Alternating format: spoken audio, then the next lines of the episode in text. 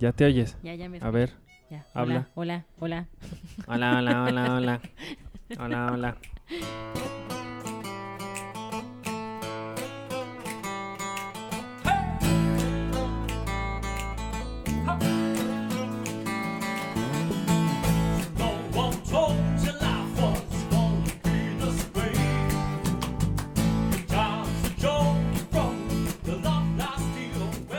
Hoy vamos a hablar de un episodio que a mí me gusta mucho, que es el es anterior a uno que a mí me choca, que es el de, el de Rus.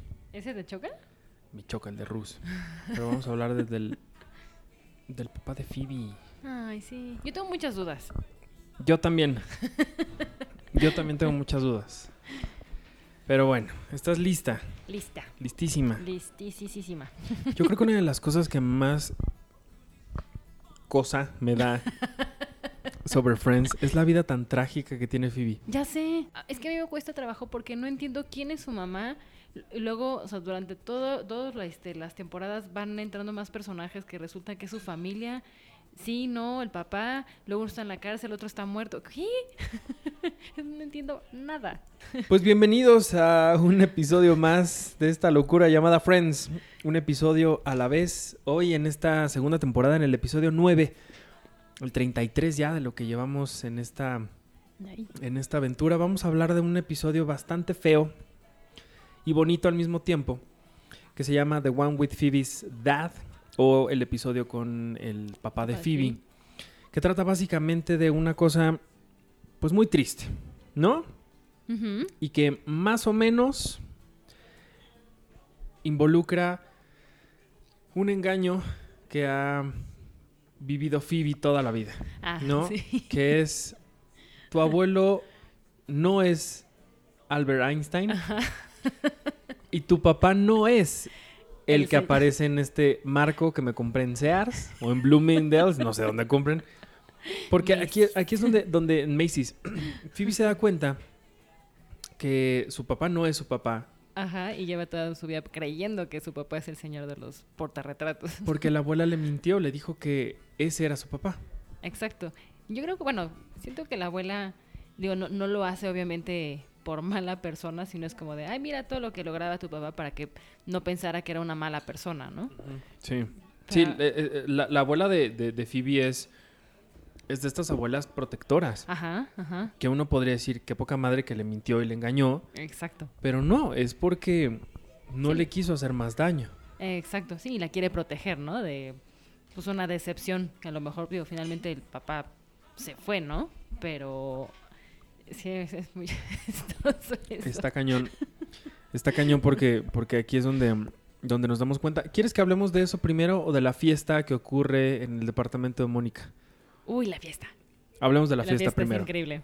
¿Qué sucede en esta fiesta? Bueno, es la fiesta de Navidad. Este episodio, perdón, transmitió el 14 de diciembre de 1995. Es el último episodio que transmitió Friends ese año. Se tomaron unas vacaciones. O seguramente hubo algunos especiales de Navidad por ahí o algo que ya hicieron que no transmitieran nada el resto del año. Y lo que sucede es que en esta fiesta de Navidad, Mónica y Rachel organizan una reunión en su casa. Ajá. Y como este, en este momento de la serie ambas son pobres, muy pobres. Ajá. No tienen dinero para darle eh, propina o darle una gratificación de año nuevo a todas las personas que, Que les ofrecen ¿no? servicios a ellas, como el cartero, eh, el del el- el- señor Mr. Trigger, ¿no? el de mantenimiento y demás. Entonces lo que hacen es, vamos a hornear galletas, se las vamos a dar. ¿no? Y ellas defienden un poco esta idea y Ross les dice, no, pero hoy la gente necesita dinero. Bueno, no tengo dinero, ¿cuál es tu problema, no? es para lo único que me alcanza. Entonces hor- hornean estas galletas y el cartero le regresa eh, el, el favor pisoteando un adorno navideño que le manda La su mamá, mamá, ¿no? por correo. El periódico también. El, peri- una ah, galleta. el niño del periódico y que que contestan el crucigrama. ¿no? Ajá, y que dice eh, eh, algo así como de eres una perra o algo así en el, en el, en el crucigrama. Y una de las cosas que sucede es se le rompe la perilla del, En la calefacción. de la calefacción. Entonces le hablan al señor, a Mr. Trigger, y le dicen, ¿la puedes arreglar? Y él dice, no. Hasta el martes, o hasta no sé qué día, Ajá. abren la tienda y lo voy a poder comprar. Y Ross les dice, ya ven, por no darles dinero. Exacto. ¿Qué más pasa, Cindy, en este momento? Y bueno, Rachel y Mónica se, en- em- eh, se enojan un poco porque decían que no van a caer, ¿no? Que no van a ser, no van a ser víctimas de estas personas. Eh, pe- pero creo que, bueno, se enteran de que la tienda habla- abre hasta el martes, creo que después, porque eh, este, Ross insiste en darle el dinero. Pero pues el señor Trigo está fascinado porque le está dando el dinero, pero él no entiende por qué le está dando tanto dinero hasta que le dice. ¿no? Porque a él sí Que le es- gustaron las galletas. Exacto, él más, porque sé que era un detalle muy personal. Es como, yo le estaba diciendo, porque hoy, ah, este, en épocas navideñas, siempre hace- cuando se hacen intercambios, yo en alguna ocasión propuse hacer un regalo. Es lo peor. hecho por Es uno. lo pe- no, es lo Las peor del mundo. son increíbles. No, pero tú porque te salen bien, pero imagínate si yo los hiciera, te intoxicas y te mueres. ¿Qué clase de Navidad te voy a dar? A lo mejor te sorprenderías. O puedes, ah, me voy a adelantar un poco, olvídalo. Friends.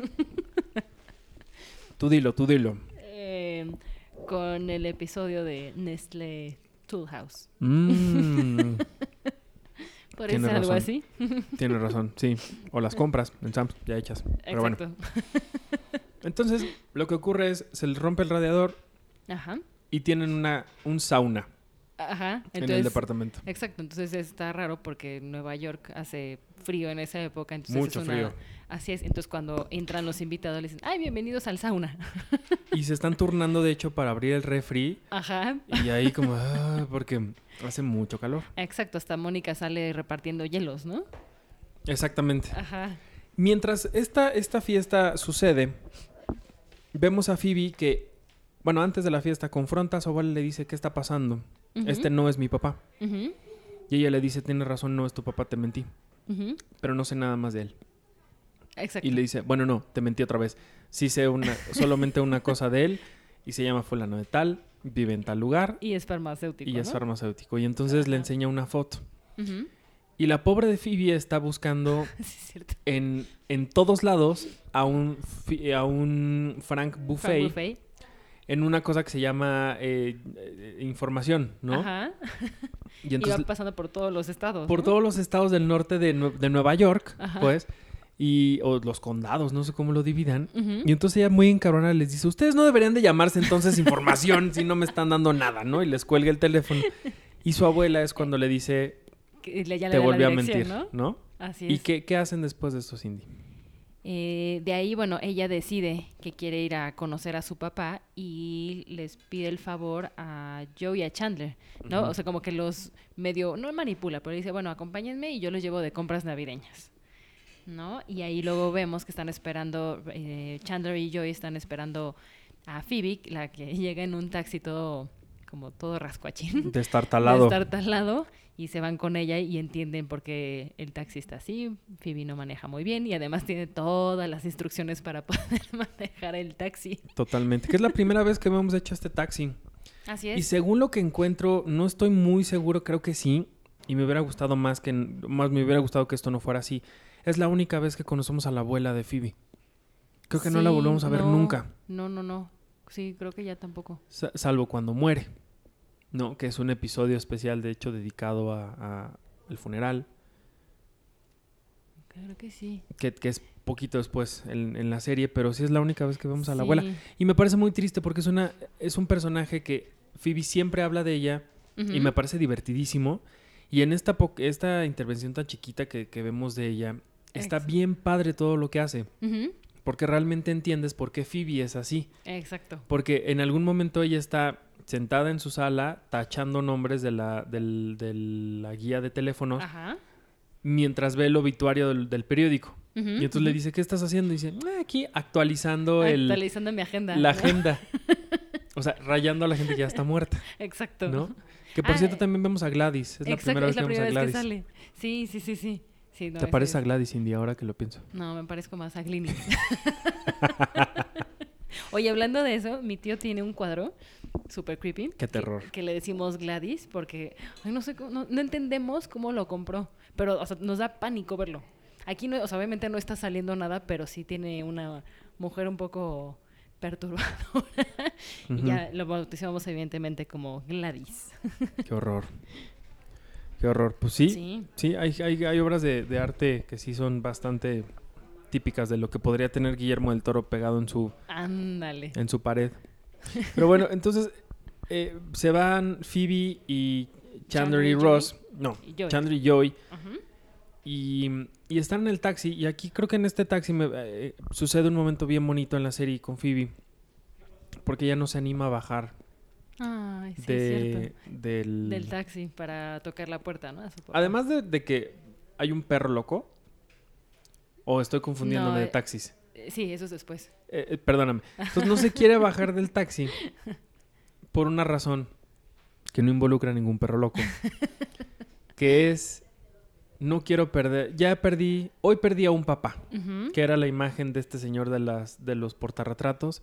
Dice, no quiero que llegue yo a la puerta que me reciba alguien y que se porte tan mal y me haga perder a un segundo papá en un mismo día. Así es. Entonces eso es bien triste, es bien bonito. Sí. Y pues sí, sí te, sí te desgarra un poquito el, el corazón. Eso y cuando le dice, cuando ella toda emocionada antes de salir del departamento ve la foto de Albert Einstein y le dice, Adiós. deseame suerte, abuelo.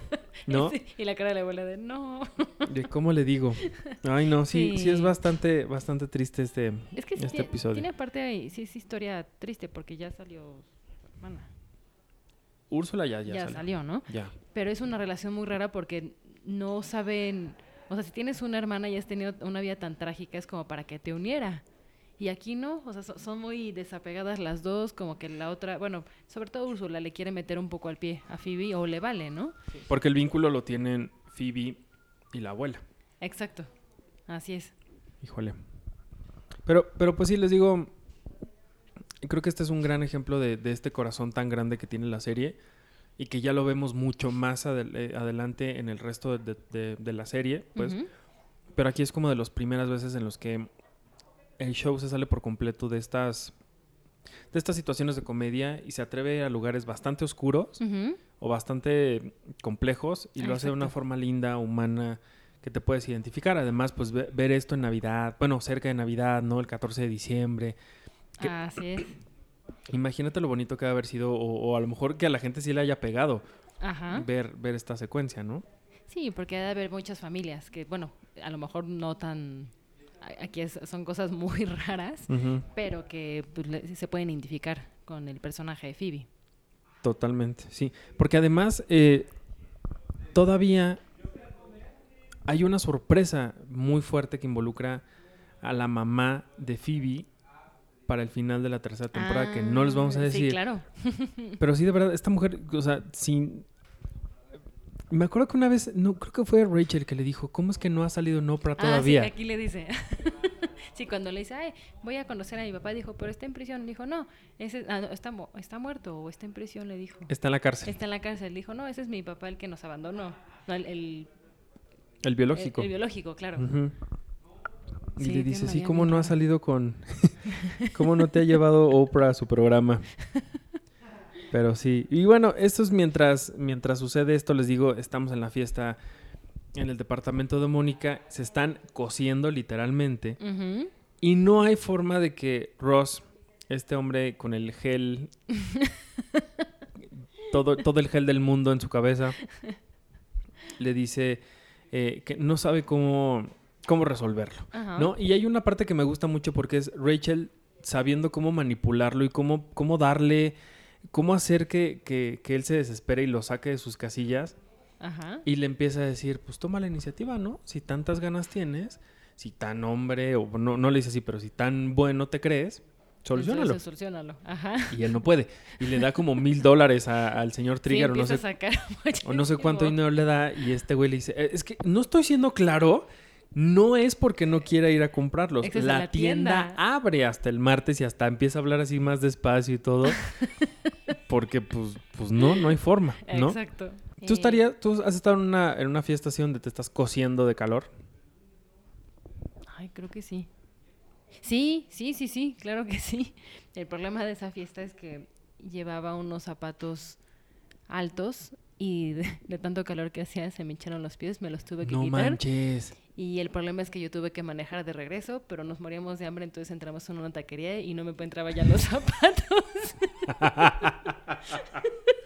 No es cierto eso. No manches, y sí. era de disfraces. No. No, bueno. Sí, así pasa cuando eres joven. La- la- así el, el- el glamour. El glamour cuesta. Qué cañón. No, yo nunca. O sea, he estado en lugares donde hace muchísimo calor, pero así como que me esté muriendo. No para tanto. No Nunca. para quitarte de los zapatos o alguna Sí, no, prenda. no. O que se te hinchan los pies del calor. Eso jamás lo había oído. Ay, sí. Eso no pasa, Cindy. Creo que es que sí una pasa. condición tuya. No. Ay, sí tengo pies de hobbit. Pies de, pies de hobbit. Ay, pero bueno, entonces lo que termina es este capítulo es que no soluciona nada.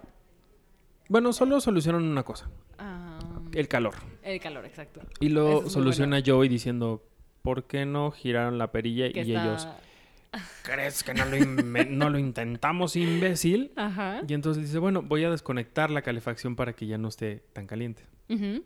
Y ajá, que le dice, ¿por qué no giraron la perilla de abajo? ¿No? Ajá. O sea, es la única vez que Joey es más inteligente que los demás. Sí, ay, sí, pobre. Está cañón, está cañón. Eso, eso me dio muchísima risa. Oye, pero algo que también es muy chistoso es que o sea, obviamente es, es en vísperas de Navidad, ¿no? Y entonces cuando se termina la fiesta son las 12 de la noche y entonces es cuando ellos se felicitan y se empiezan a entregar sus regalos. Los regalos son los muy regalos importantes. son muy padres, ajá. Cuéntanos, cuéntanos de los regalos, Cindy. Eh, los regalos, bueno, están, se juntan eh, Chandler y Joey para poder este, entregarle sus regalos, porque se supone que iban a comprar sus regalos eh, con Phoebe, pero no tuvieron tiempo porque pues nunca, Phoebe nunca se decidió, ¿no? A, este, ir a conocer a su papá. Pero lo que le sorprende a Phoebe es que en el momento que pudieron ellos comprar los regalos, que fue en una tienda de la gasolinería, y me da mucha risa cuando le regala a Phoebe los, es que no sé cómo se llaman, los El, el, ¿Cubreasientos el- para el Sí, sí, excusado? el, sí, el cubreasientos del, del ah, sí. Y ella se, so- se sorprende y es como de, ay, qué lindos, ¿no? Que lo pudieron hacer. Pensaron en mí mientras, o sea, aunque fue muy poquito el tiempo, ¿no? Y, y a, a Rachel le regalan el limpiaparabrisas y es como de, ay, pero, ay, no tengo coche. Ay, pero te regalamos este aromatizante que te vas a sentir que tienes un coche. Y los mejores son para Mónica y para Ross. Ah, claro.